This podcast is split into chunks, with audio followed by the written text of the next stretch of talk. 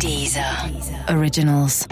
Du Nico, sag mal, wenn du wählen könntest zwischen Kinderrap und Erwachsenenrap, für was würdest du dich entscheiden?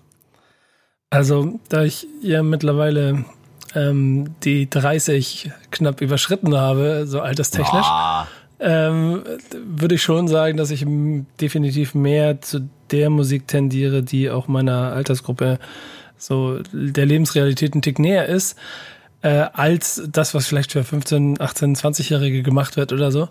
Aber der Schritt zu äh, Kinderrap ist dann halt doch noch sehr viel weiter. Denn auch wenn die Generation jetzt die ist, die jetzt auch die Kinder kriegt und vielleicht dann auch sich wünschen würde, dass die Kinderkassetten dann vielleicht Kinderrap-Kassetten sind, habe ich da manchmal noch so ein bisschen meine Probleme mit. Deswegen bin ich da noch, noch einen Tick weiter von entfernt. Ja, lass uns genau darüber heute sprechen, nämlich Grown Man Rap. Das ist unser Thema heute im Rap ist Kampfsport Nummer 20.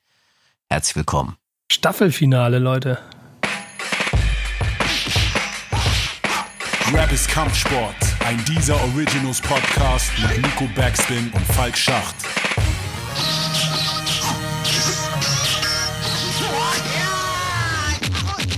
Ja, natürlich hast du gemerkt, ich habe ein, ein bisschen mit Absicht übertrieben und das extremste Gegenteil in Anführungsstrichen von Grown Man Rap ist tatsächlich Kiddie Rap. Er existiert ja, aber was beide gemeinsam haben, ist, dass sie von der Hip-Hop-Szene gerne mal so belächelt werden. Die Frage ist halt, wer lächelt da? Warum lächeln die und warum lächeln die anderen vielleicht weniger oder fühlen sich es gibt diesen tollen Begriff des Ageism, also sozusagen Altersdiskriminierung.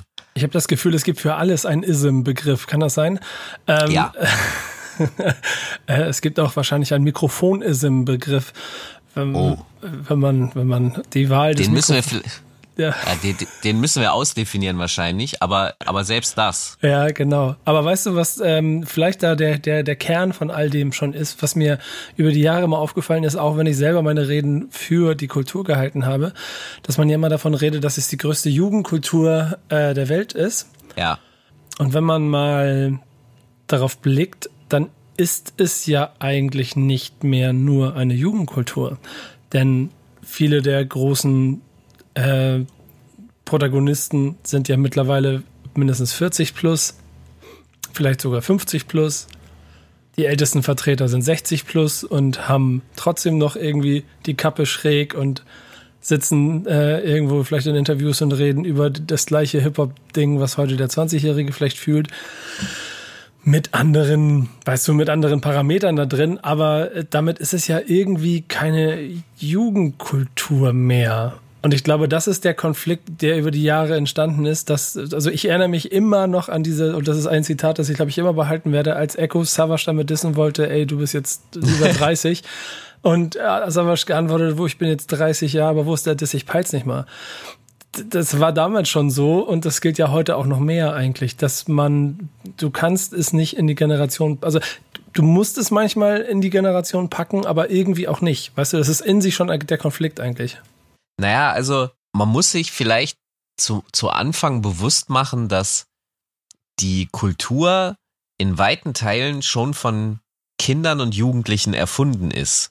Also diejenigen, die auf den Partys hauptsächlich waren, die gebreakt haben, die gemalt haben, das waren Teenager-Kinder, die, die damit rumgerannt sind. Und deswegen ähm, ist zum Beispiel für mich diese These, dass Hip-Hop als eine Gegenkultur gestartet ist, auch schon nicht mehr wirklich so haltbar, weil die Kids haben das deshalb in Parks und in Schulen und in diesen äh, Gemeinschaftsräumen, in den Sozialbauten äh, gemacht, weil sie gar nicht im Club konnten.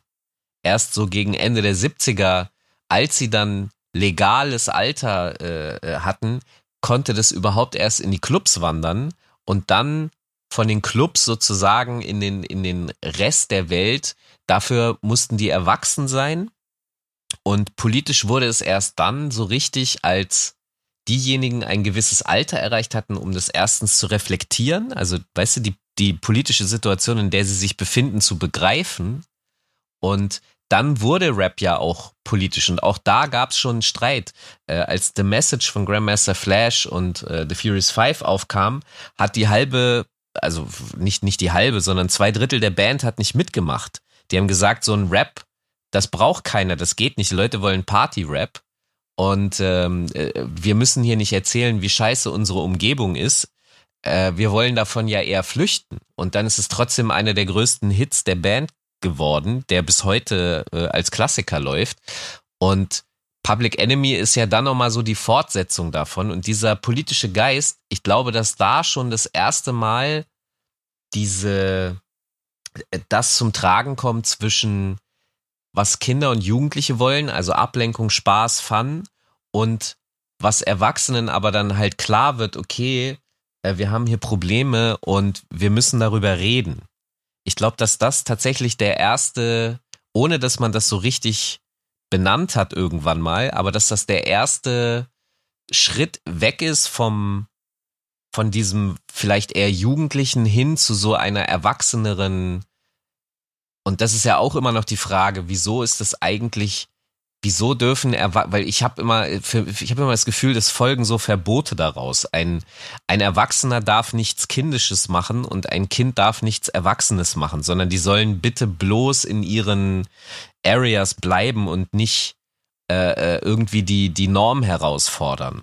Aber ich glaube, dass das das sind so das das ist so das erste Mal, dass da diese dass da klar wird, wenn jemand älter wird, hat der automatisch andere Blickwinkel und wie, warum sollte er diese nicht in seiner Kunst zum Ausdruck bringen? Auf der anderen Seite muss man ja auch immer sagen, und ich, ich kann hier mit Rap-Zitaten heute um mich werfen, my only 19, but my mind is old. Wow, äh, Motherfucker! ähm, ich weiß gar nicht, wer von beiden das war, auf jeden Fall Mob Deep. Äh, ähm, Prodigy. Prodigy war es, ne? Ja, okay. Äh, Rap das ja. Und äh, weil das, was du da beschreibst, ist, das ist ja dann auch so ein bisschen es ist ja schon Jugend. Du kannst ja trotzdem äh, einen Weltblick haben und du kannst ja trotzdem kritisch mit deinem Umfeld umgehen und kannst ja trotzdem blutjung sein. Ich meine, Greta Thunberg ist das Musterbeispiel dafür. Gerade die ist alles nur nicht das Bild dafür, dass du als 15-jährige äh, Party saufen machst, weil du das noch nicht darfst, sondern die macht sich über die Welt Gedanken.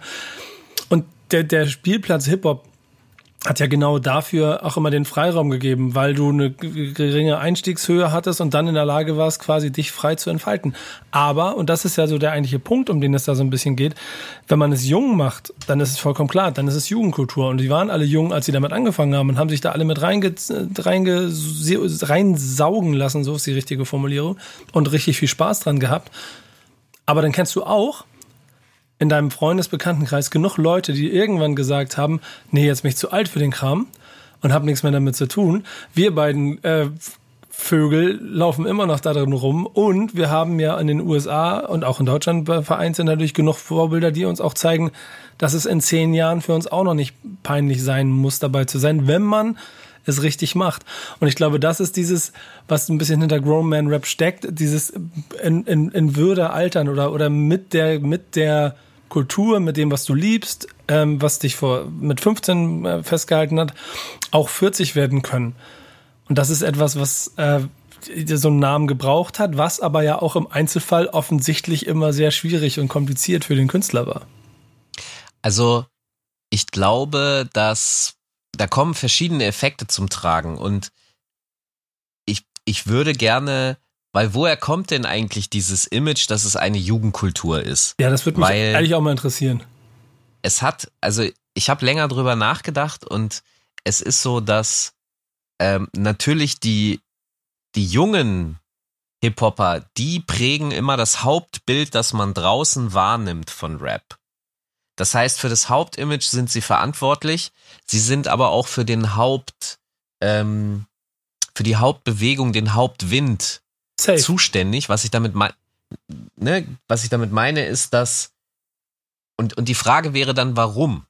Also das hat was auch wiederum mit dem Alltag zu tun. Als junger Mensch, was hast du schon zu tun? Ich, ne, ganz mies gesagt. Du musst zur Schule gehen und äh, dann hast du vielleicht ein paar Hobbys so und vielleicht ist davon schon direkt eins Rap, aber du hast sehr viel Zeit, du kannst sehr viel Zeit für, ich sag das jetzt mal mit Absicht, übertrieben Schwachsinn verschwenden und äh, da rein investieren. Dementsprechend produzierst du natürlich automatisch, heute sind es Klicks, früher hast du halt, äh, keine Ahnung, Zeitschriften gekauft, Tonträger gekauft und so weiter. Du bist zu Partys gegangen und wenn du dann irgendwann älter wirst und Verantwortung übernimmst, dann hast du, keine Ahnung, Haus, Frau, Kind, irgendwie solche Sachen, ähm, dann hast du einfach nicht mehr so viel Zeit.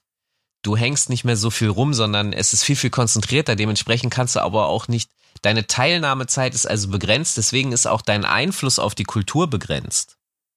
Und das ist so der, der Punkt, wo ich merke, dass es ja bei Leuten dann auch abreißt. Also, dass sie so ab 30 irgendwann nicht mehr die Zeit haben, mitzubekommen, was ist jetzt der heiße Scheiß. Sie können sich daran nicht gewöhnen. Die Ästhetik verändert sich. Vielleicht haben sie auch keinen Bock auf die Thematiken, weil, keine Ahnung, die Kiddies gehen mir auf die Eier so mäßig alles, ja. So, ich höre ja inzwischen sogar Sätze von 25-Jährigen, die sagen, Alter, ich, ich gehe nicht mehr in den Club, äh, weil da sind nur 20-Jährige. Mhm. Da sind nur Kinder, ist immer der Spruch. Ja, ja, genau, ja, sowas. Und das ist halt so, wo ich so denke, wow, also sorry, aber also du bist, du bist fünf Jahre älter, also so viel. Irgendwie scheint es sich so ein bisschen aufzuteilen und, und Leute wollen eher in ihren eigenen Altersklassen bleiben, was sehr wahrscheinlich schon was mit Thematiken zu tun hat mhm. und Lebensrealitäten so. Aber wie gesagt, dadurch, dass die Jugend die Hauptverantwortung trägt, das ist das Verrückte, ist es nach außen hin immer diese Jugendkultur. Aber der ganze Rest, die sind ja noch alle da. Alle alten Säcke sind ja, sind ja nicht weg. Ja, ich glaube, es hängt aber auch ein bisschen damit zusammen, ob du es als Kultur wahrgenommen hast, also etwas, was dein Leben ähm, wirklich begleitet oder du da etwas daraus ziehst oder ob du es aus Konsum und vielleicht auch Entertainment-Gründen äh, hast äh, dein, dein Leben so ein bisschen begleiten lassen. Ähm, bist du Fan oder bist du äh, auf die gewisse Art und Weise Aktivist? Hast du da etwas für dich rausgezogen? Wenn ich da zum Beispiel bei meinen, weißt du, bei Backspin, bei, bei Love and Hate mit, mit Boogie Down Bass und DJ Zwei Finger dann zwei Leute an meiner Seite habe, die auch beide 40 äh, und 50 sind und aber so Hip-Hop to the Bone nach den Urregeln äh, Ende der 80er, Anfang der 90er, wo sie davon geprägt wurden und das bis heute sind und bleiben und ich glaube auch bis heute immer Kraft und Energie daraus ziehen, dann kannst du denen halt nicht erzählen, dass sie irgendwann zu alt für die Scheiße sind und du kannst denen auch nicht erzählen, dass ähm, das, was die neue junge Generation, und das ist so ein Punkt, wo der mir auch immer ganz wichtig ist bei diesem Erkennen darüber, dass das, was die machen, jetzt ähm, automatisch das, was sie gemacht haben oder das, was sie davon prägt, irgendwie ähm, be beendet oder, oder, oder für, für nichtig oder so erklärt. Denn ich bin der Meinung, es ist eigentlich keine Jugendkultur, sondern es ist eine komplette, ja, doch, irgendwie muss es eine Gegenkultur sein. Aber ähm, es ist vor allen Dingen so, dass jede Gener es ist für jede Generation aber wieder eine neue Jugendkultur. Und das, ja. das macht es so ganz interessant. Denn ich glaube, also ich, ich, ich, da, will ich mich nicht immer nicht so aus dem Fenster lehnen, aber ich weiß nicht, ob es das im, im, im Rock oder so oder, oder im Elektro oder so oder in anderen Musikgenres so intensiv gibt, dass quasi die nächste Generation sich komplett das ganze Element nimmt und es zu seinem eigenen macht, was Stil angeht, was, was die Musik angeht, was die Ästhetik angeht, alles. Und es dreht nochmal alles auf links und grenzt sich auch immer so ein bisschen von der vorherigen Generation ab. Ja. Weißt du? Also ich, weil, ich meine, wenn du das vergleichst, im Rock ist es ja so, dass die Altehrwürdigen äh, verehrt werden, aber ästhetisch gibt's da auch nichts, also natürlich hat sich da auch was getan und hat sich gewandelt aber es ist nicht so extrem wie im, im Rap. Und deshalb ist es viel einfacher für einen heute 20-Jährigen ein Led Zeppelin T-Shirt oder Black Sabbath zu tragen und sich damit in eine Reihe zu stellen, die ja auch 40, 50 Jahre teilweise zurückliegt. Ähm, und das ist, wenn du dir Rapmusik anguckst, hast du ja echt richtig krass ästhetische unterschiedliche Phasen, weswegen äh, die, da die Abrisse äh, viel größer sind und auch stattfinden und die Identifikationslinien zurück erschwert werden dadurch.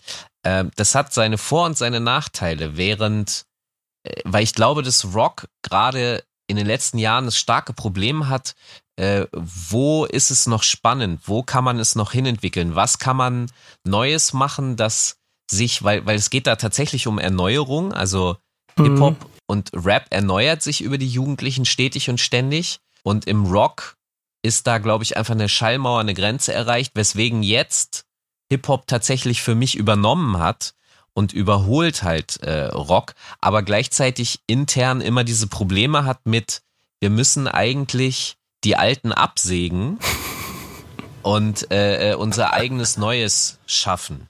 Aber ich, ich glaube, das ist auch immer das in sich Abgrenzungs, also das, das dieses Abgrenzungselement, das Hip-Hop schon immer in sich getragen hat. Früher war es gegen die Gesellschaft, gegen die Kultur, heute ist es vielleicht auch manchmal gegen sich selber, damit jede, Ju, Ju, also jede jüngere Generation ihre eigene, ihre eigene Stilrichtung darin findet, ja. ihre eigene Ästhetik. Was dann aber wieder dazu führt, dass, und ich glaube, das ist dann so der Weg Richtung Roman Rap, ähm, den es in allen Epochen irgendwo schon gegeben hat und den es auch schon vor wahrscheinlich vor zehn Jahren irgendwie schon gegeben hat durch bestimmte Beispiele. Aber dass du irgendwo dir klar machst, nee, äh, wir machen jetzt nicht nur Rap für 20-Jährige, sondern ich bin 40 und ich muss doch auch irgendwie noch in der Lage sein, die Mucke zu machen. Aber, und das ist das große Problem, du weißt ganz genau wie ich, wie wir in der Vergangenheit immer Künstler begleitet oder gesehen haben, die großes Problem damit gehabt haben. Und wir reden ja wirklich nur von Rap gerade, ne? Ähm, ja. Zu altern. Ähm, ja, also ich sag mal so, für Graffiti gilt das schon durch, also B-Boy hat ja auch so sein, ne, da geht's dann ins Körperliche zum Beispiel. Aber wenn du eine Figur nimmst wie Storm, der, der hat das sehr früh begriffen und hat sich schon körperlich auch immer geschont. Ja, genau. Ja, damit der, weil der halt wusste, okay, das ist die einzige Schallmauer, die ich theoretisch habe und der ist bis heute äh, äh ein fantastischer Tänzer und und macht sehr viele Sachen, die äh, andere nicht machen können. Äh, du hast es aber auch im Graffiti, auch da, meine Atzen erzählen mir halt so, ja, äh, klar, die Kiddies machen komische Sachen manchmal so, äh, äh, die sie irgendwie wack finden und andersrum irgendwie anscheinend auch. Aber also das, das, das hast du in allen Elementen. Ja, es ist ja, es ist ja schon so, dass, also ich habe rund, rund um Backspin in den letzten Jahren auch ein paar Mal mit so echt Graffiti-Legenden und Veteranen gesprochen, die dann selber auch noch wild sind und unterwegs sind, aber auch sagen, ey, aber die, die Jungen, die sind halt immer noch mal, ein, die reden noch mal einen Ticken mehr durch und ähm, dann, dann, das ist, das ist immer so noch ein bisschen jung, ist ein bisschen wilder und heißer, aber es heißt trotzdem nicht, dass ich nicht meinen Scheiß machen kann in dem ganzen Kosmos. Ey, das, ich weiß nicht, äh, ich glaube, man kann es so anonym, kann man es doch sagen.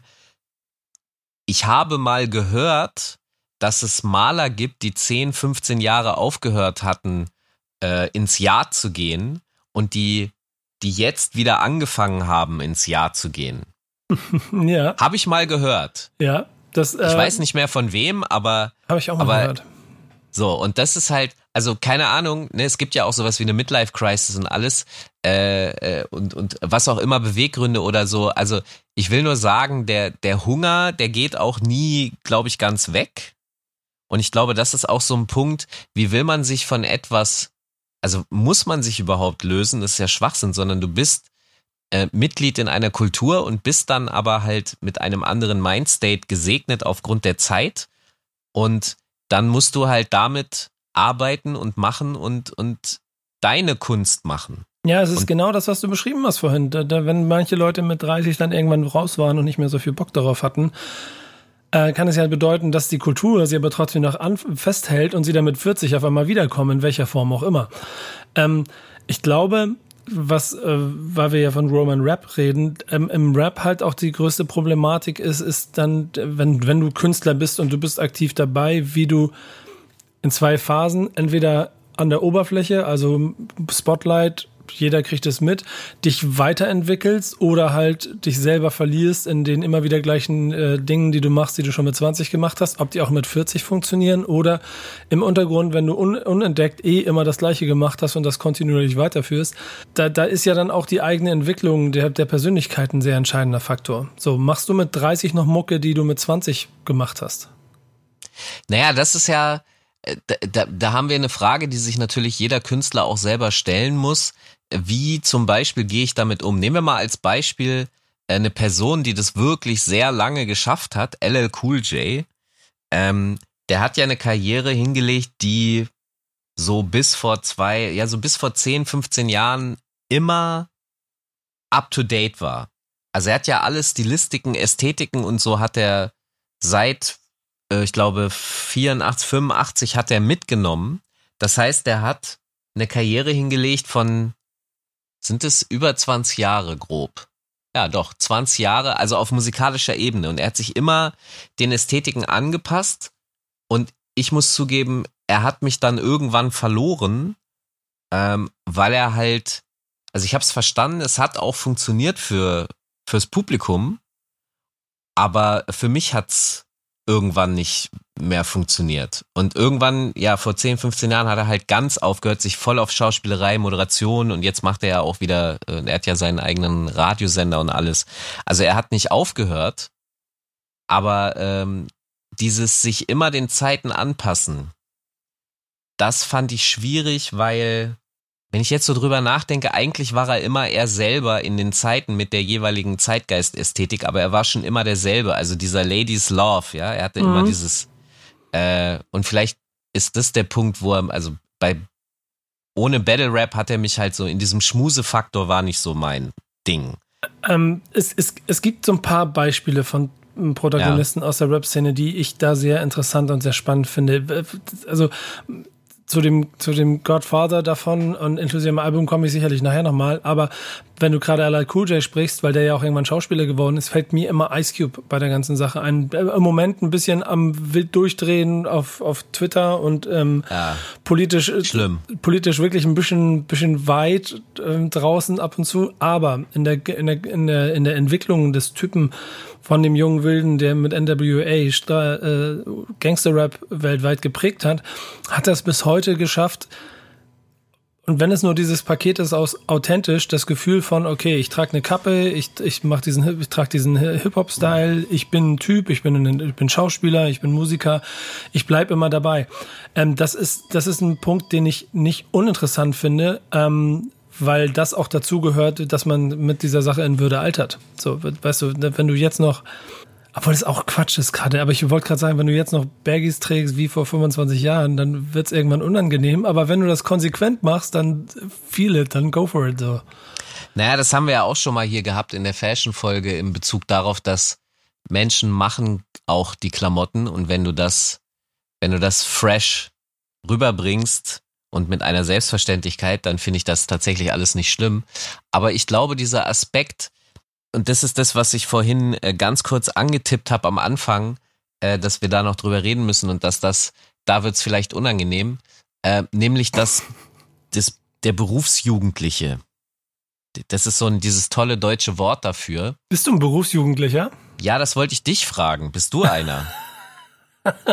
Also könnte man ja so meinen, ne? Wir, wir beschäftigen uns mit nach außen hin vom Image her einer Jugendkultur. Wir, wir sehen nicht aus wie die typischen 45-Jährigen. Also zumindest, also weder so, wie sich das die Gesellschaft vorstellt, noch so wie, ich weiß nicht, ob dir das auch passiert, aber dass so, wenn Leute einen fronten wollen, dann schreiben sie mir gerne, ja, wie du aussiehst, das ist voll peinlich, wenn ich mal so alt bin wie du, dann werde ich nicht so rumlaufen und, und weißt du, es geht immer in diese Schiene, du darfst eigentlich nicht so sein und aussehen, wie du, wie du bist, weil das wäre nicht altersentsprechend. Und dann denk ich immer so, Digga, du bist ja in deinem Kopf schon greiser, als, als ich jemals sein könnte. So, weil, wie kann man denn mit, keine Ahnung, 20 darüber nachdenken, wie man mit 45 rumläuft? nee, das definitiv nicht. Und ich glaube, ähm, wenn man das, was man da, also generell quasi über Hip-Hop-Kultur für sich selber als Persönlichkeit äh, dann zusammengebaut hat, als das Erscheinungsbild, so wie es ja bei mir auch ist, ne? Und, und so wird es bei dir auch sein, dass die Kappe halt einfach so mehr oder minder dazugehört und dass sie das auch noch in 20 Jahren sein wird das ist ja erstmal logisch, wenn man sich mit Hip-Hop beschäftigt. Das Altern und das ein bisschen Berufsjugendliche da drin ist natürlich, wenn du anfängst, jeden Stil mitzumachen. Ähm, dann bewegt man sich auf Glatteis. Ja, ich weiß, ich weiß, Falk, da sind wir beide auch, glaube ich, ein kleines bisschen unterschiedlicher Meinung. Aber ich, ich finde, alles verstehen ist was anderes als versuchen mit einzutauchen und das das ist so, als wenn du als Zehnjähriger dich in den gleichen Sandkasten setzt zu den Dreijährigen. Ja, aber aber Nico, was ist denn bereits eintauchen? Also wir haben ja vorhin ein bisschen über diese Abgrenzungs, über das Abgrenzungsphänomen gesprochen äh, und ich glaube alleine, dass man sich nur schon dafür interessiert, ist für manche dann schon ein Affront. Weil ja, ich gehe da ja nicht, nicht hin. Das ist Quatsch. Ich gehe Ja, aber ich gehe da ja nicht hin und sag, äh, Drip hier, Drip da und weißt du, ich versuche ja nicht, äh, ich, ich, es gibt dieses tolle Bild des, äh, des Alten, der an der Bushaltestelle auftaucht und auch anfängt auf dem Boden zu ottern und, und äh, irgendwelche Slangs äh, rauszuballern. So ist es ja nicht. Also zumindest komme ich mir nicht so vor. Ja, aber ich verpasse dir jetzt ein und du, du, ja. du nimmst sie mir nicht übel, aber ich würde halt mit 40 mich nicht mehr über das Jugendwort definieren. Das ist halt eine Jugendwortsache, die halt 20 Jahre weit weg davon entfernt ist. Wo, wo definiere ich mich darüber? Nein, nein, nein, ich meine nicht, dass du dich definierst, aber, aber auch mitreden wollen, weil ich keine Ahnung habe, wie die, was die Jugendwörter der Jugend, also der 15- bis 20-Jährigen sind und die Suche danach und da bin ich weit von entfernt. Aber, und das ist der, das ist der Punkt, den ich meine, ich versuche natürlich zu verstehen, warum die das sagen. Und ich finde, das ist auch vollkommen legitim, weil es das Schöne an dieser Kultur ist, weil wir, weil wir auch mit, weil du mit der 50-Jährige auch noch irgendwo versteht, was der 15-Jährige da macht. Und das hast du in keiner anderen Kultur und in keiner anderen Gesellschaftsschicht. Sehe ich genauso und ich glaube, das, das sind graduelle Abstufungen, ja. Das ist ein, das ist ein Gefühl und wenn ich, äh, das passiert jetzt nicht jeden Tag, dass Leute mir erzählen, äh, dass ich doch bitte keine Kappe mehr tragen soll und sowas. Ey, vor allen Dingen erzähle äh, ich, ich dir seit Jahren, dass du wieder Kappen tragen sollst. Jetzt machst du es endlich. Ja, ja, ich weiß ja, ich weiß ja. Aber also ich will nur darauf hinaus, dass das natürlich auch immer äh, individuelle Sichtweisen sind und so, dass weil es gibt ja auch ausreichend junge Menschen, mit denen ich mich sehr gut unterhalte und das ist ja auch genau der Punkt. Ich, das ist ja auch das, was ich interessant fand, immer an der Kultur und auch diesen Each One Teach One Charakter, dass du halt ähm, immer auch die Älteren hattest, wo du mal eine Frage stellen konntest, wo, wo du auch mal andere Blickwinkel bekommen hast. Und das ist ja auch eigentlich das, was großartig an Kunst ist. Und wenn wir mal ehrlich sind, die, die Stars von jungen Menschen sind ja meistens fünf bis zehn Jahre älter, manchmal dann auch 15 schon. Mhm. Und ähm, ich halte das eigentlich für ziemlich normal, nur die, die, die Schallmauer, man merkt es vielleicht nicht ganz so. Mal anders betrachtet Farid Bang zum Beispiel, der äh, ist, glaube ich, an einem Punkt in seiner Karriere, wo er sich selber tatsächlich fragt, wie soll ich das eigentlich machen? Also zum Beispiel diese Disses in Richtung äh, der Afro-Trap-Bewegung, das haben sie ja verarscht. Das ist ja genau diese Sache, die Alten machen sich über die Kids lustig äh, dass die wie Clowns sind, dass die wackeln, dass die ihre Shirts tragen, ihre, ihre Fußballhemden und die äh, hier äh, Angelhüte. Mhm. Und jetzt ist er gefragt worden, ob er sich vorstellen kann, Asphalt Massaker 4 zu machen. Und er hat geantwortet, wenn ich wüsste oder wenn ich weiß, wie ich das zeitgenössisch vom Sound hinkriege, wer die entsprechenden Kandidaten sind, die ich disse, und das alles irgendwie rund ist und zusammenpassen würde, dann würde ich es sofort machen. Das heißt, für mich er ist im Augenblick, also es ist nicht mehr wie vor 10 oder 15 Jahren, wo das für ihn alles klar war. Ja, da, er wusste, wie der Sound zu sein hat, er, er konnte das alles fühlen und deswegen hat er einfach die Reihe gemacht. Und heute steht er davor und weiß nicht, wie er das in die, also im Augenblick weiß er nicht, wie er das in die Jetztzeit packen kann. Und ich glaube, das, das sind diese Phänomene, wo es verändert sich halt alles, auch er, und diese neuen Konstellationen, die, das, das, das, das ist halt nicht mehr, ich, ich, ich suche einen richtigen Begriff dafür, dieses, diese Natürlichkeit oder, weißt du, was ich meine, dass man da so reinwächst, dass es so normal einfach ist. Das ist, das hängt einfach mit dem Alter zusammen. Guck mal. Ja, aber das ist ja genau das, worüber wir reden. Ja, ja, genau. Ja, dann, ich, ich, das meine ich ja, dass, dass du, dass du, guck mal, wenn du, wenn du der 20-jährige Farid bist, dann ist es selbstverständlich, dass deine Welt um dich herum so aufgebaut ist, dass du einen Asphalt-Massaker nach dem anderen machen kannst. Und wenn du dann aber 10, 10, 15 Jahre weitergehst, bist du immer noch derselbe Farid Bang. Deine Welt drumherum hat sich aber verändert. Und das genau, ist, ich glaube, das ist zum Beispiel auch ein Problem bei Favorite. Ja, hundertprozentig wie du jetzt auf Favorite kommst, Favorite hat noch ganz andere Probleme, glaube ich. Ja, natürlich, aber weil er halt, eigentlich macht er für mich jetzt immer noch dasselbe wie vor 10, 15, 20 Jahren, aber es funktioniert heute nicht mehr. Ja, und das macht aber ehrlicherweise auch fast eine ganze Generation. Und es ist, glaube ich, und dann sind wir wieder bei Roman Rap, der entscheidende Punkt.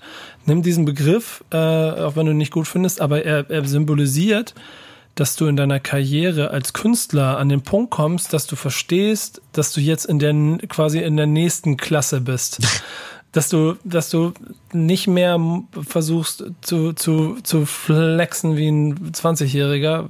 Es, wenn du das 100% authentisch machen kannst, go for it. So, ähm, wenn du aber selber dich selber verändert hast, die Umstände sich dann vielleicht einfach verändert haben, du kannst nicht immer so weitermachen, wie du es vorher auch immer schon gemacht hast, weil irgendwann wird es cringe, unangenehm und du verrennst dich oder drehst dich im Kreis. Und wenn du dich künstlerisch weiterentwickeln willst, weil die Kunst ein Spiegel deiner, deiner, deiner persönlichen Weiterentwicklung ist, dann musst du bereit sein, den Schritt zu gehen, auch mal Musik zu machen, die vielleicht deiner Generation mehr entspricht als der davor. Aber das ist genau, das sind ja diese Fragen. Also Farid Bang möchte ja sich selbst adaptieren, aber dabei trotzdem sozusagen versuchen, erfolgreich zu bleiben äh, und auch zeitgenössisch zu sein und zeitgenössisches Publikum, also junge Leute auch mit abzuholen. Er denkt über Selbsterneuerung nach. Und dann gibt es aber auch den Grown Man Rap oder die Erwachsenen, die sagen, nein, ich will mich überhaupt gar nicht anpassen. Ich finde dieses neue alles scheiße, das ist nicht meins. Und die sich dann sozusagen dagegen stellen oder in ihrem äh, äh Savas hat's ja mal formuliert mit dem Rap-Film hängen bleiben, die in dieser Ästhetik hängen bleiben wollen, auch mit Absicht. Und ähm, die Frage ist so ein bisschen, was ist Nee, das ist nicht die Frage, aber ich stelle sie jetzt trotzdem. Was ist das Bessere? Was ist die bessere, weil die beiden sich gegenseitig auch kritisieren, weißt du, der, der Hängengebliebene findet den, der sich adaptiert, das, das ist für ihn der Berufsjugendliche, das ist der Diss und rückwärts ist es halt der Hängengebliebene. Es ist ganz geil, dass an diesem Gespräch quasi jetzt schon entsteht, dass nicht nur die 90er Jahre Boombap-Opas, die heute 40, 50 sind, die hängengebliebenen sind, weil sie auf Boomberg hängen geblieben sind, sondern mittlerweile auch eventuell Straßenrap äh, Connoisseur ABC auch schon der hängengebliebene ist, weil er noch gerne so haben möchte oder so machen möchte wie äh, damals 2002 tatsächlich passiert genau das. Das stelle ich gerade fest, dass Leute, ähm, also das ist, glaube ich, dieser Bushido-Film, dieses Bushido-Phänomen, dass Leute das gerne weiterhin haben wollen, während Jugendliche äh, da eher abfällig äh, drauf reagieren. Also natürlich gibt's auch für sie ist Bushido natürlich auch der alte Große. Da gibt's auch welche, die ihn natürlich verehren, aber man merkt irgendwie, dass da, da ist ein Bruch. Der, der ist aber auch in den Personen. Also ich meine, Farid Bang hat vor ein paar Jahren schon mal ein Album gemacht, das ähm, viel persönlicher war als das, was er je vorher gemacht hat und wurde von seinen Fans dafür abgewatscht, dass er mal wieder der Harte sein soll. Aber das ist ja schon das erste Indiz dafür, dass er sich offensichtlich weiterentwickelt hat. Das aktuelle Album ist genau der gleiche Effekt. Da er hat er es auch nur ein bisschen mehr geschafft, ein gutes Album zu machen, das die Leute mögen als Farid Bang Fan und der trotzdem sich sowohl inhaltlich als auch als auch also ja vom Mindset her so weiterentwickelt hat. Und wenn du dann das große Phänomen, es ist an dann den Punkt einfach Bushido, der seit Anfang der 2000 2000er als äh, Straßenrap-Role ähm, Model vorwegläuft und mittlerweile aber über 40 ist und ein, und ein paar Kinder hat. Und äh, ich finde schon, in den, auch in den Gesprächen, die ich mal mit ihm dazu geführt habe, immer so ein bisschen gezeigt hat, dass er ein bisschen aus dieser Rolle raus möchte, aber auch in der Rolle gefangen ist. So, und ich finde, das sieht man in allem, was er macht. Auf der einen Seite macht er Musik und macht er ein Album und macht auch als 40 Plus wieder das Bushido-Album, das die Leute vielleicht haben wollen, weil, wie es, weil es vor 20 Jahren auch so war. Auf der anderen Seite redet er manchmal halt wie ein 40-jähriger Familienvater in einem Vorort, der sich über den Gärtner aufregt. Aber das finde ich hochspannend, weil genau dieser Punkt, in der Rolle gefangen zu sein. Also Farid hat ja diesen Song Gotham City auf seinem letzten Album gehabt, mhm. wo er genau darüber spricht und auch diese Zeile hat, ich bin in meiner Rolle gefangen. Und ich weiß das auch von einigen anderen Straßenrappern. Und das ist ja im Grunde, wenn, ich versuche mal ein Bild draußen zu finden. Nimm mal Jean-Claude Van Damme. Äh, der sozusagen ja auch in seiner Rolle gefangen ist. Genau, ich würde behaupten, in den 90ern absoluter äh, äh, Superstar war, der aber auch älter wird. Und irgendwann bricht's ab. So, dann, dann hatte der ein richtiges Tief, es war sehr schwer.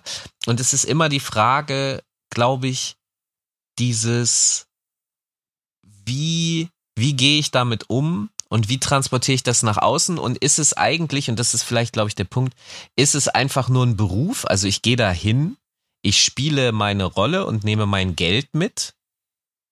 Äh, oder bin ich das selber? Weil wenn ich in meiner Rolle gefangen bin, heißt das, ich bin eigentlich woanders als meine, also privat bin ich woanders als meine Rolle ist.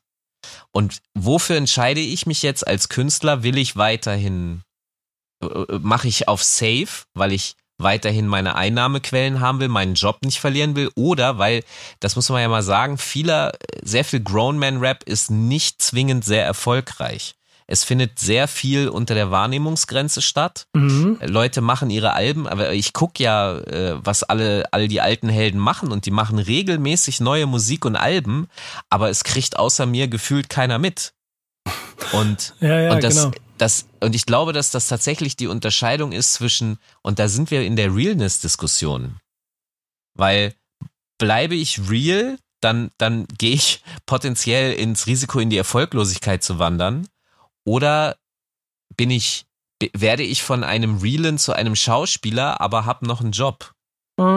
Ja, genau, genau. Bin ich, bin ich auch ein bisschen bin ich gefangen in Zwängen sei es aus vielleicht alten Erfolgserfahrungen, die mich auf eine Welle getragen haben, die ich nicht verlieren möchte. Also muss ich diese Welle weiterreiten, damit die Leute also mir weiterhin zujubeln und ich ja. weiterhin erfolgreich bleibe. Und das ist dann so ein bisschen so ein schleichender Tod, weil irgendwann stehst du als Karikatur deiner selbst dort und ähm, ja. Hast vielleicht gar Also mal ganz ehrlich, das, das hast, ich, bei, ne? Ja, du hast keine Karikatur deiner selbst. Ja.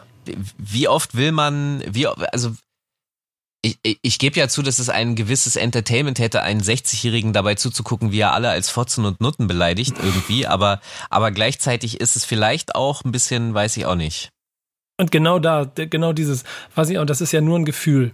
Und dieses Gefühl, dieses Ja, weiß ich auch nicht, ist ja nur dieses, äh, man wird selber älter und beobachtet links und rechts, was passiert. Und das merke ich ja nicht nur bei mir, das merke ich auch zum Beispiel bei uns in der Backspin-Gruppe, wenn du siehst, wie schon Künstler nach fünf oder zehn Jahren ihrer Karriere quasi sich äh, oft wiederholen und dann äh, schon ein kleines bisschen belächelt werden dafür, dass sie immer noch versuchen, den gleichen Film zu fahren und sich offensichtlich alles weiterentwickelt, nur der Künstler nicht. Und das ist ein sehr, sehr schmaler Grad.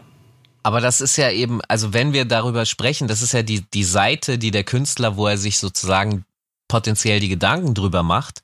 Die Verantwortung dafür ist ja aber nicht nur bei ihm, sondern es hat ja auch damit zu tun, ein Publikum, wie es sich verhält. Und da muss man ja dann mal zugeben, also das Publikum ist auf jeden Fall hoch egoistisch, so, weil so kommt mir das jetzt vor. Die nehmen natürlich nur das, was ihnen gefällt. Dabei sind sie, dabei denken sie nicht an diese Ebenen im Sinne von, ähm, was ist mit dem Künstler? Bin ich wirklich an dem Künstler und an dem Mensch interessiert? Deswegen wäre ich dann auch an seiner Entwicklung interessiert. Wenn der sich, wenn Farid Bang anfängt, plötzlich äh, äh, absoluten Consciousness-Rap zu machen, dann fände ich das ja hochspannend und würde anfangen, mich äh, äh, intensiv damit auseinanderzusetzen, weil ich wissen will, wie macht er das? Ist das jetzt real? Äh, was sagt er da? Und ich glaube, wenn er das machen würde, wäre sofort die Karriere vorbei. Weil alle und das ist der Punkt, die Fans picken sich nur das, was sie wollen und wenn sie das nicht bekommen, dann gehen sie woanders einkaufen. Ähm, ich würde den Fans da keine Verantwortung zuschreiben, weil die sind einfach die Konsumenten. Die Verantwortung hast du deiner eigenen Kunst gegenüber und dem dann, und das ist der, der Punkt dabei vielleicht, dass du glaubhaft deine Fans und Follower mitnimmst auf den Weg, den du gehst. Und wenn du das nicht machst, weil du versuchst, dieses, ey, mach mal wieder wie früher äh, mitzugehen, dann, dann, dann bist du automatisch irgendwann gefangen und dann machst du irgendwann, äh, bist du zu alt dafür, um zu jung zu machen, weil du vielleicht doch nicht mehr ganz genau weißt, was die Fans eigentlich hören wollen. Oder du gehst ja diesen steinigen Weg mit deiner Fangemeinde mit der dazu führen kann, dass du von 100% vielleicht auf 50% runterrutscht, aber es kann auch dazu führen, dass die 50% konsequent an deiner Seite bleiben bis zum Ende deiner Karriere. Aber pass auf, ich, ich, hab, ich, ich, ich will das mal weiterdenken und ich werde dabei jetzt äh, äh, unfair, vielleicht, aber ich, ich will es einfach mal weiterdenken und mal gucken, wo man landet. Und zwar, die Frage ist doch eigentlich, was für eine Fanbase du hast. Also, wenn du ignorante Musik machst, mit ignoranten Thematiken, dich selbst als einen Menschen darstellst, der ein Arsch ist, dann wirst du sehr wahrscheinlich ein Publikum haben, das sich für Ärsche begeistert. Äh, vielleicht sind sie auch in weiten, ja, ja, aber ne, du, du, wirst ein Publikum haben, das vielleicht auch in weiten Teilen selber ein Arsch ist, ja. Mhm. Und wenn du dann anfängst, plötzlich nett, fromm und heilig zu sein, dann gehen die natürlich weg. Wenn du jetzt ein Publikum mit Thematiken ansprechen würdest, das offener ist, das ähm, äh, ja, offener ist vielleicht der beste Begriff dafür, und dann machst du einen Schritt woanders hin, hast du wahrscheinlich ein geringeres Risiko, äh, weil die halt sowieso ja ein offeneres Publikum ist. Das heißt, sie sind die Bereitschaft mitzugehen ist größer. Ich, ich würde ja, es kann sein, ich würde das das würde schon wieder dem Publikum zu viel ähm, differenzierte Wahrnehmung vom Künstler unterstellen und die glaube ich gibt die gibt es nicht, weil am Ende sind, wenn du erfolgreich bist, ist die große Masse einfach Konsument und steht da und möchte dich natürlich als die Person haben, die du bist. Aber ja, aber es sind ja auch Individuen, die sich ja alle einzeln beschweren. Ja, aber das kannst du gar nicht aufhalten. Guck dir mal, also jetzt, wir sehen jetzt bei Farid Bang ein bisschen, guck dir doch mal Crow an. Crow ja. ist, der größte Superstar der 2010er wahrscheinlich ja. gewesen, mit allem, was er gemacht hat, weil er wirklich einmal durchs komplette, durch alle Kinderzimmer in Deutschland getobt ist mit seiner Mucke. Ja. Ähm, und der macht 2018 oder wann das war, das wahrscheinlich beste Album seiner Karriere. Und absolut. Ich formuliere kein mal Schwanz interessiert. Hart, genau. Es hat niemanden interessiert. Und jetzt sind wir 2020 und er begräbt seine Maske und er versucht den nächsten Schritt zu machen und versucht quasi bestimmt erwachsenere Musik, noch erwachsenere Musik zu machen, als er sie früher gemacht hat. Und der wird auch bald 30 irgendwas äh, so mäßig, ne? Die Leute kommen wahrscheinlich nicht mit. Das ist ein sehr, sehr, sehr schwieriger Punkt, weil die Generation, die er damals geprägt hat, die dann jetzt in einem alten, anderen Altersstruktur sind, die haben dann auf einmal andere Interessen. Und denen ja. kann er nicht folgen. Das ist ein sehr, sehr schwieriger Punkt. Ja, also äh, ich, ich stimme dir voll zu, der ist halt sozusagen äh, äh, sehr schnell innerhalb seiner, äh, die, dieses Erwachsenwerden ist da wahnsinnig schnell passiert, das, der Kipppunkt, den du beschrieben hast. Äh, ich will nur sagen, ich, ich weiß jetzt schon, dass in zehn Jahren ist der wieder auf dem Level wie am Anfang. Das ist wie mit den Backstreet Boys. Das ist so dann Retro, weil die, die damals dann, keine Ahnung, zwölf oder vierzehn waren, sind, die wollen dann nochmal Entertainment wie früher und er kann alle seine alten Hits ballern und im Fußballstadion spielen. Und die Mama, die eben vor fünf Jahren auch schon mit ins Fußballstadion gegangen ist, die kommt dann auch nochmal mit. Mensch, Mama, lass noch mal gehen. Und, also und wir müssen uns Oma. um den keine Sorgen machen. Ja. Die ist dann Oma, genau. Dann kommt, das war ziemlich krass zu sehen auf der Materia Casper Tour, als ich gesehen habe, dass da Oma, Mutter und Tochter gemeinsam auf dem Konzert gesessen haben. Dann hast du es geschafft, weil dann schaffst du es auch Grow Man Rap zu machen, ist ja auch Grow Woman Rap zu machen, ähm, also einfach Musik zu machen, die äh, deinem Alter entsprechend ist und die trotzdem Leute interessiert. Ich glaube, dazu brauchst du aber auch ein sehr großes Selbstbewusstsein und vor allen Dingen auch eine Strahlkraft, die über deine Mucke, sondern bis zur Persönlichkeit geht. Und die darf dann nicht nur Entertainment haben, sondern die muss ein gewisses Fundament haben. Und das ist meine Einleitung für das für mich beste Growman Rap Album, das es gibt. Denn dieses 444 von Jay-Z hat mir ähm, äh, damals wirklich die, also das, das hat mir ein Gefühl gegeben von, okay, das ist so weit weg von allem, was die anderen gerade versuchen. Und dabei ist es so gut. Und ich weiß aber auch, dass es bestimmt nicht besonders erfolgreich war, dieses 13. Studioalbum von ihm im Vergleich zu den anderen. Trotzdem hat es mir ein wahnsinnig gutes Gefühl gegeben, dass ein Typ mitgewachsen ist. Und das deutsche Pendant, ähm, oder willst du auch noch was zu Jay-Z sagen? Sonst gebe ich das deutsche Pendant noch hinterher. Denn das Max Herre Album dieses Jahr, finde ich wahnsinnig beeindruckend unter dem Aspekt, dass der Junge halt, äh, der Junge, der, der, der alte Herr ja auch schon ein paar Tage älter ist. Äh, genau. Und ähm, auch auf diesem Weg war, dass er manchmal vielleicht auch zu intellektuell und zu alt für seine Hörerschaft war und jetzt einfach ein Album hingelegt hat, das so Zeitgeist trifft für die Generation und trotzdem ja auch die eine andere Generation mitgenommen hat. Weißt du? Vielleicht ist das auch so ein bisschen der Schlüssel. Du musst irgendwann mehr als nur deine eigene Generation treffen. Definitiv, aber das hängt tatsächlich mit den Thematiken zusammen, mit denen man sich offensichtlich auch schon als junger Mensch beschäftigt hat. Also, weil ich muss, die, die Schleife zu Crow und der Oma, die mitkommt, oder auch bei Materia, was du gesagt hast, die Oma hat ja nie ein Problem mit Crow gehabt, weil seine Inhalte ja für sie harmlos sind. Mhm. Ja. Das heißt, ja. sie, sie wird niemals, die Oma wird ja niemals mit ihrem Enkel zu einem Bushido-Konzert gehen, weil sie das entsetzlich findet. Sie sitzt dann Und hinten, hinten an, am Eingangstür und unterhält sich mit äh, Leuten wie mir darüber. Sag mal, kannst du mir erklären, was da vorne eigentlich los ist?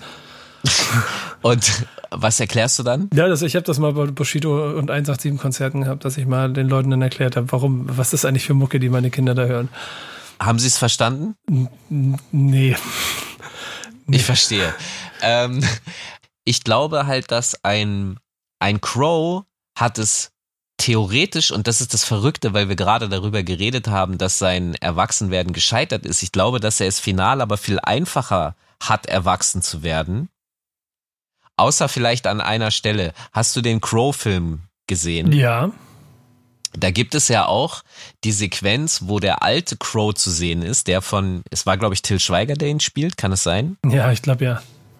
So, und das war halt dann, es gab so einen Umschnitt irgendwie, der 35-jährige Crow ist auf dem Golfplatz mit einer Panda-Maske und so einem, so ein bisschen chubby, ja, so ein Bauch und allem. Und das, also, das sah einfach wirklich schlecht aus. ja, also, es, ne, weil äh, es funktioniert nicht, wenn du so einen Spargel hast, der hoch attraktiv ist und 35 Jahre später äh, äh, in denselben Sachen rumläuft.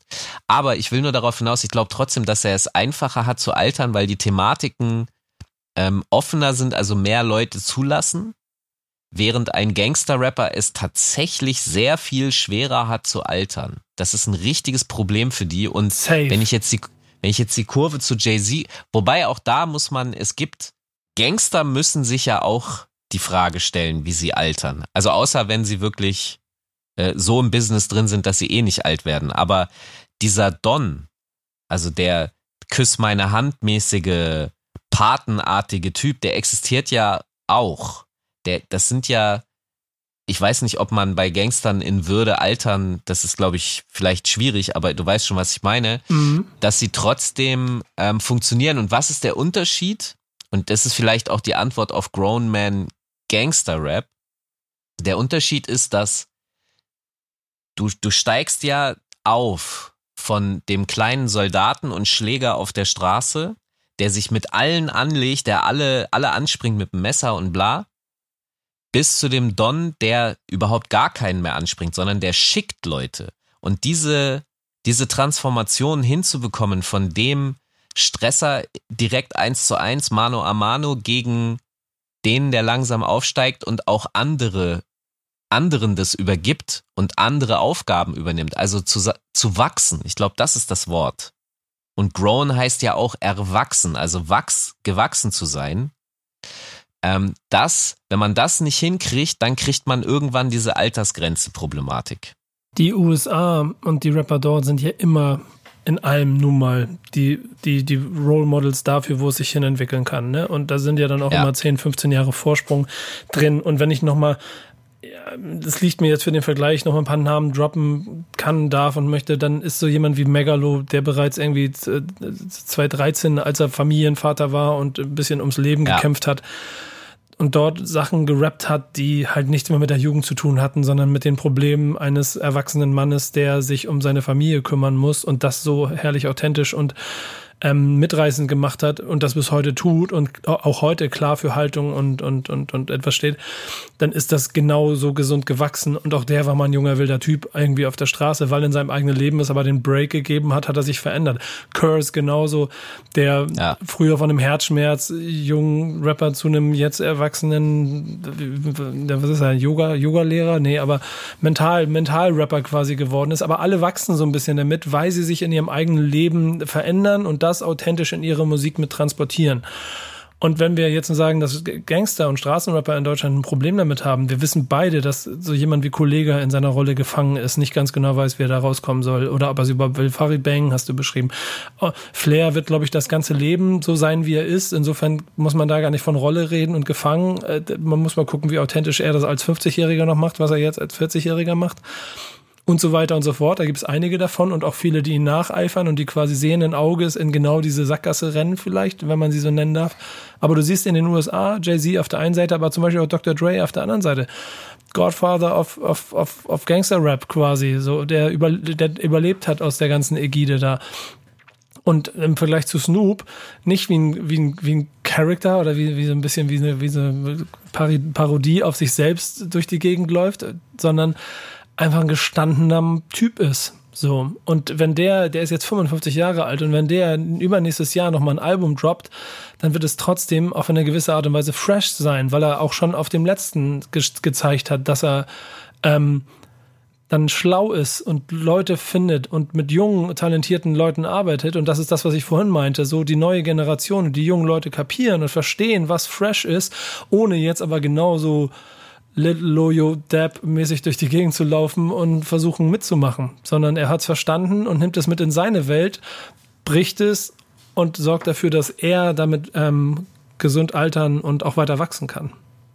Also das, was du gerade beschrieben hast, wenn man alle diese Protagonisten betrachtet, dann fällt auf, dass sie, dass sie das, was ich vorhin gesagt habe, dass sie tatsächlich äh, gewachsen sind Sie sind gewachsen in dem Sinne, dass sie äh, junge, neue Soldaten losgeschickt haben. Also bei Dre mal als Beispiel einfach dann Eminem, ja, äh, der ja jetzt selber eigentlich schon der, der Grown Man-mäßige eigentlich ist. Mhm. Also es werden, werden junge gefördert, gepusht und man, man stellt den Rücken dar. So, das, das ist, glaube ich, ein, ein wichtiger Schlüsselfaktor. Ähm, da, dass du sozusagen deine Kinder losschickst. Das ist vielleicht ein gutes Bild dafür. Ja. Und sie haben auch immer links und rechts angefangen, neue Sachen zu machen. Also wir haben über Ice Cube schon gesprochen, der dann der L Cool J dasselbe Schauspielkarriere. Ähm, also sprich die Erweiterung des eigenen Angebots. Wenn wir das auf Deutschland beziehen, nimm mal Sido. Sido ist ja, hat ja angefangen, dann viel ins Fernsehen zu gehen. Jetzt halt äh, äh fängt er an, in, in Richtung YouTube und Twitch zu gehen. Das heißt, er erweitert sein Entertainment und sein Unterhaltungsangebot, die Spielfläche, die ein Fan haben kann. Du musst jetzt nicht mehr die Mucke hören, du kannst dich mit Sido auch anders beschäftigen. Ich glaube, dass das ein Schlüssel sein könnte für erfolgreiches Älterwerden. Ja, weißt du nämlich, was er macht?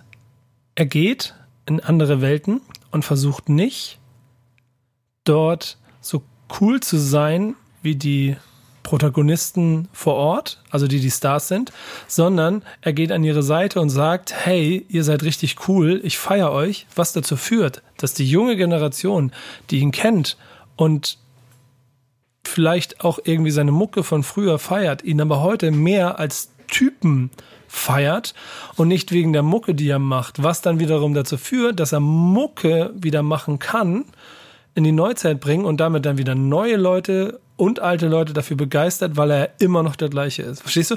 Das ist im Prinzip der deutsche Jay-Z, wenn ich das so ein bisschen so quasi mir gerade interpretiere.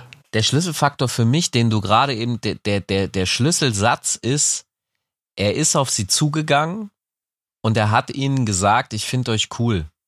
Also, ja. ich gehe auch davon aus, dass er das tatsächlich cool findet. Ja, das meine ich. Du musst authentisch sein, definitiv. Da ist eventuell schon der Punkt für einige der Bruch, dass sie halt das, was junge Menschen äh, machen, oft nicht äh, cool finden. Aber ich glaube, das ist genau da ist die, da verläuft die Grenze. Wenn man sich abgrenzt und negativ ist von dem, was junge Menschen machen, dann, dann geht's, dann geht's unter. Ja, du darfst auf der anderen Seite aber auch nicht den, nicht den Fehler machen, nicht zu verstehen, was hinter dir sich weiterentwickelt. Genau, es geht, worüber wir jetzt sprechen, ist ein Generationendialog. Genau. Also der Begriff ist natürlich total steif und aber im, im, im, es ist einfach Fakt, dass die, der Austausch zwischen Jung und Alt ist der Schlüssel für würdevolles Altern, ist für mich eigentlich das Fazit. Also wir, wir sind noch nicht ganz am Ende, aber das ist gerade so, Doch, das poppt wir, mir gerade. Wir, wir, gehen, ja, ja, wir, wir, sind genau, wir gehen auf die Zielgerade zu und ich bin bei dem ähnlichen Gedanken, denn da sind wir ja auch wieder bei keine Ahnung auch unserer Position und unserer Situation, wie inwiefern wir von außen dafür belächelt werden, dass wir vielleicht eine Kappe tragen oder so, oder dass wir, dass wir noch uns mit Hip-Hop beschäftigen. Du weißt auch, dass das früher immer peinlich war und man sich dafür rechtfertigen musste. Zwischendurch war es cool, jetzt ist, kommt es irgendwann wieder an den Punkt, um immer noch so, seid ihr nicht zu alt dafür und so.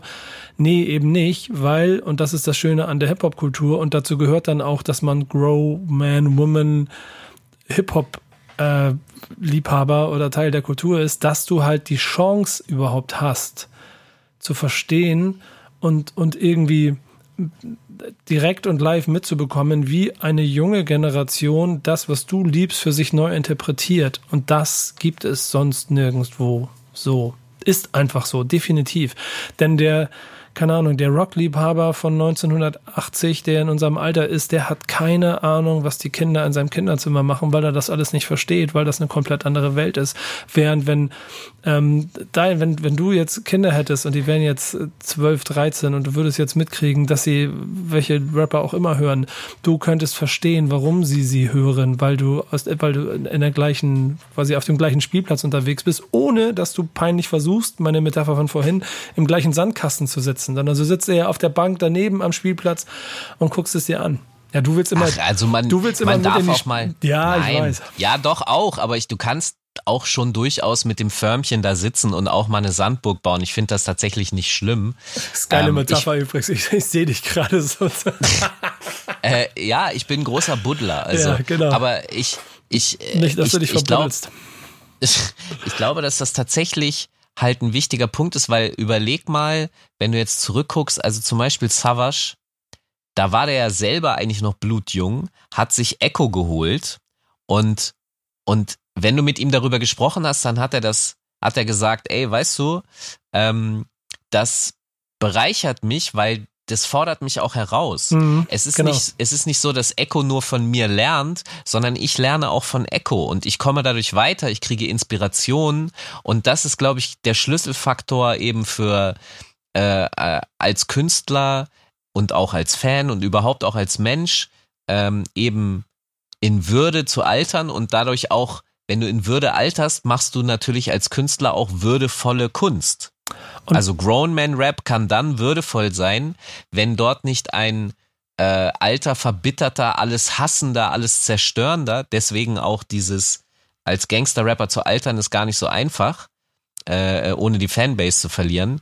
Äh, aber das ist halt genau der Punkt. Diese Negativität, wenn die nicht irgendwann umgewandelt wird in etwas Positives, weil der Austausch da ist, weil du durch die Jungen etwas lernst, weil bei Eltern ist das ja auch so, dass mir sagen ja Eltern, dass das Schöne an ihren Kindern ist, dass sie ihre eigene Kindheit nochmal wiederholen dürfen und dadurch sich selbst nochmal neu kennenlernen. Und daran wachsen sie natürlich auch wieder. Ja. Warum lachst du? nee, weil es stimmt. Es ist ja einfach so. Also du, du, du, du nimmst ja immer ähm, also wenn, wenn du offenen Auges durch die Welt gehst, finde ich, und das ist egal, ob, ob du jetzt, wie, wie dein Familienstand ist, so, ne? Du musst in deinem Leben immer versuchen zu verstehen, was die Leute und die Generationen drumherum machen. Wenn du das nicht machst, dann gehst du einfach mit Scheuklappen durch die Welt.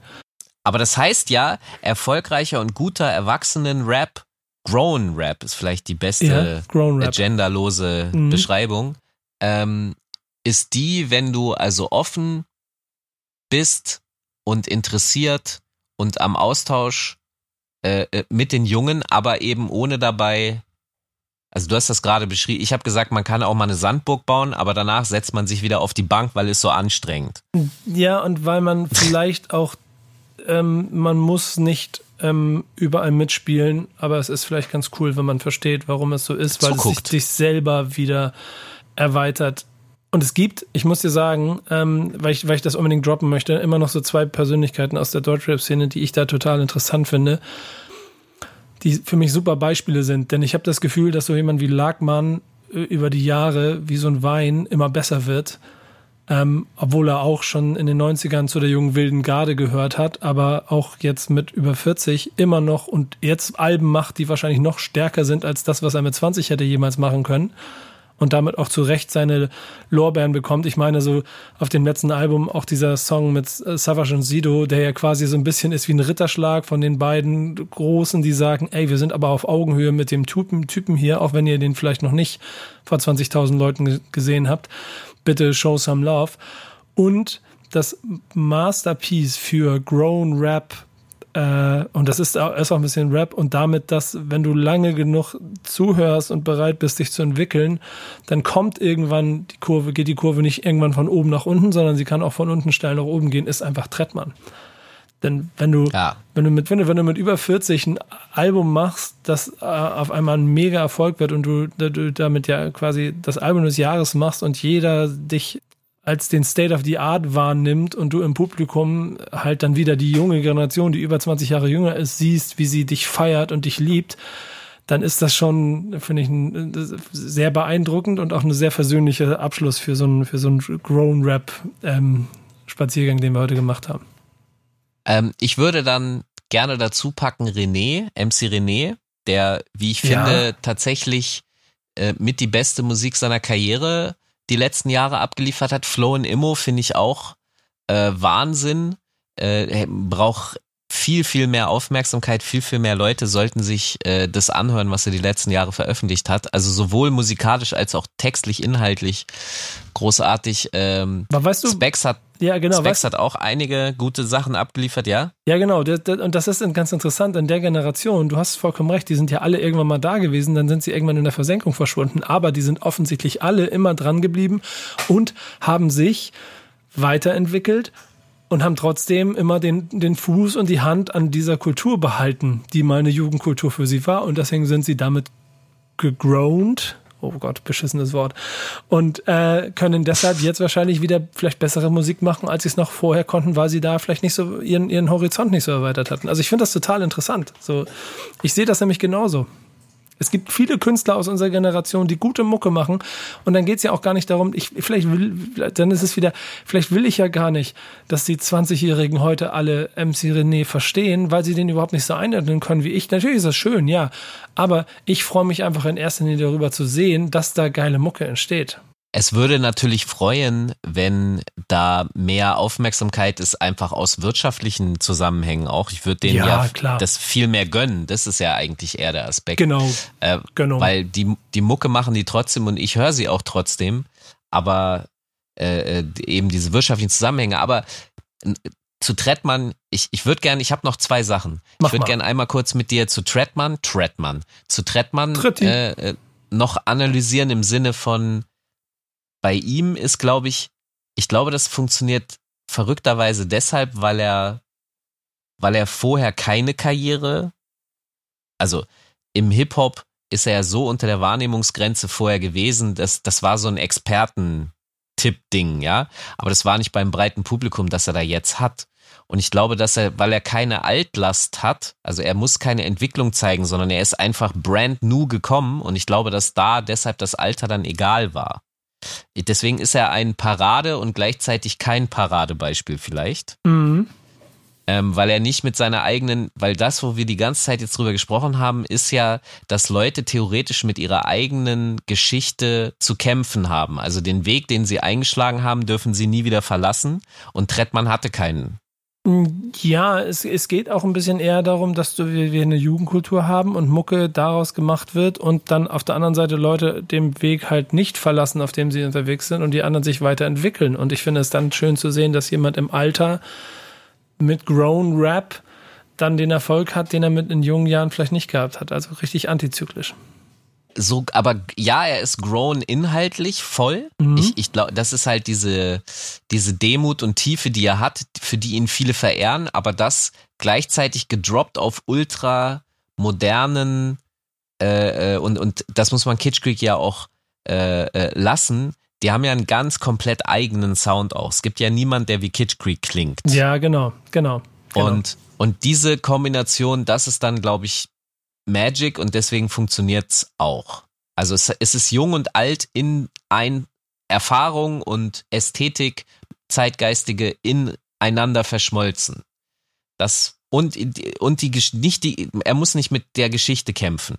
ein Bushido muss mit seiner eigenen Geschichte die ganze Zeit fighten. Ja, das stimmt. Das definitiv. So, er darf da nicht raus, ne? Genau. Das ist auch ein Problem. Und, okay.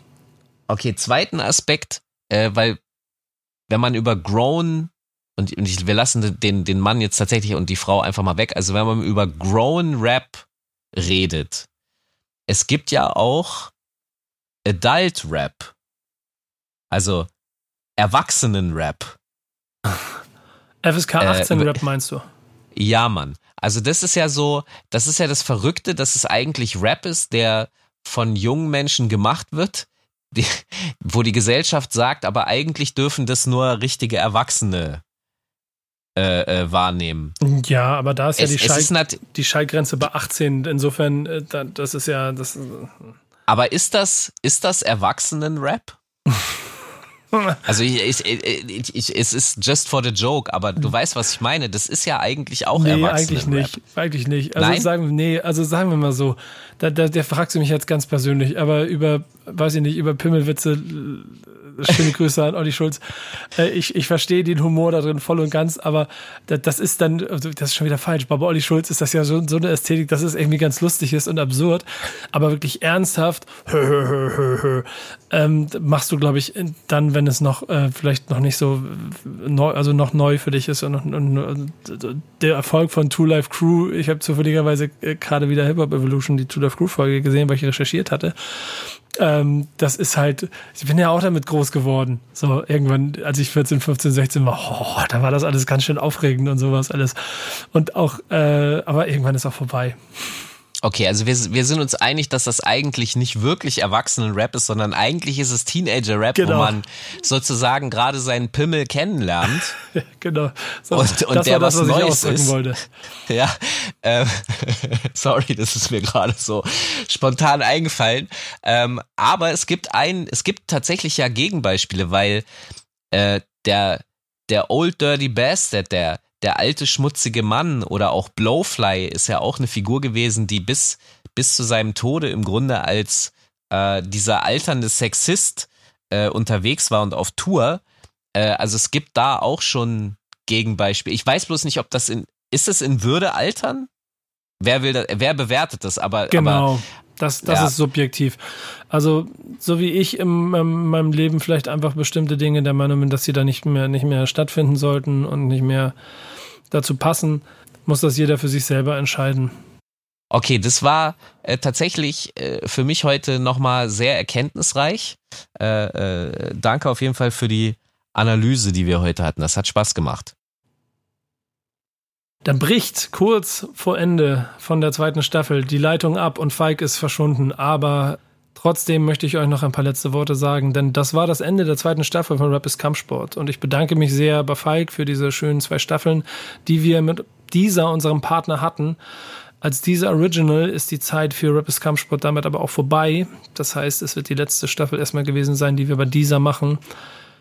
Wie es danach weitergeht, was passiert, das werden wir euch auf jeden Fall in naher Zukunft mitteilen. Dazu jetzt aber noch der Hinweis an euch, dass ihr die kompletten ersten beiden Staffeln bei dieser noch nachhören könnt. Ich hoffe, ihr macht das. Ich hoffe, ihr habt viel Spaß daran. Gebt uns Feedback, sagt uns, was ihr an dem Format mögt, was wir machen sollen, wie wir es für euch vielleicht auch verändern können. Und dann hören wir uns vielleicht an anderer Stelle bald wieder. Aber hier ist die Reise erstmal zu Ende. Danke dieser, danke Feig, danke euch. Bis bald.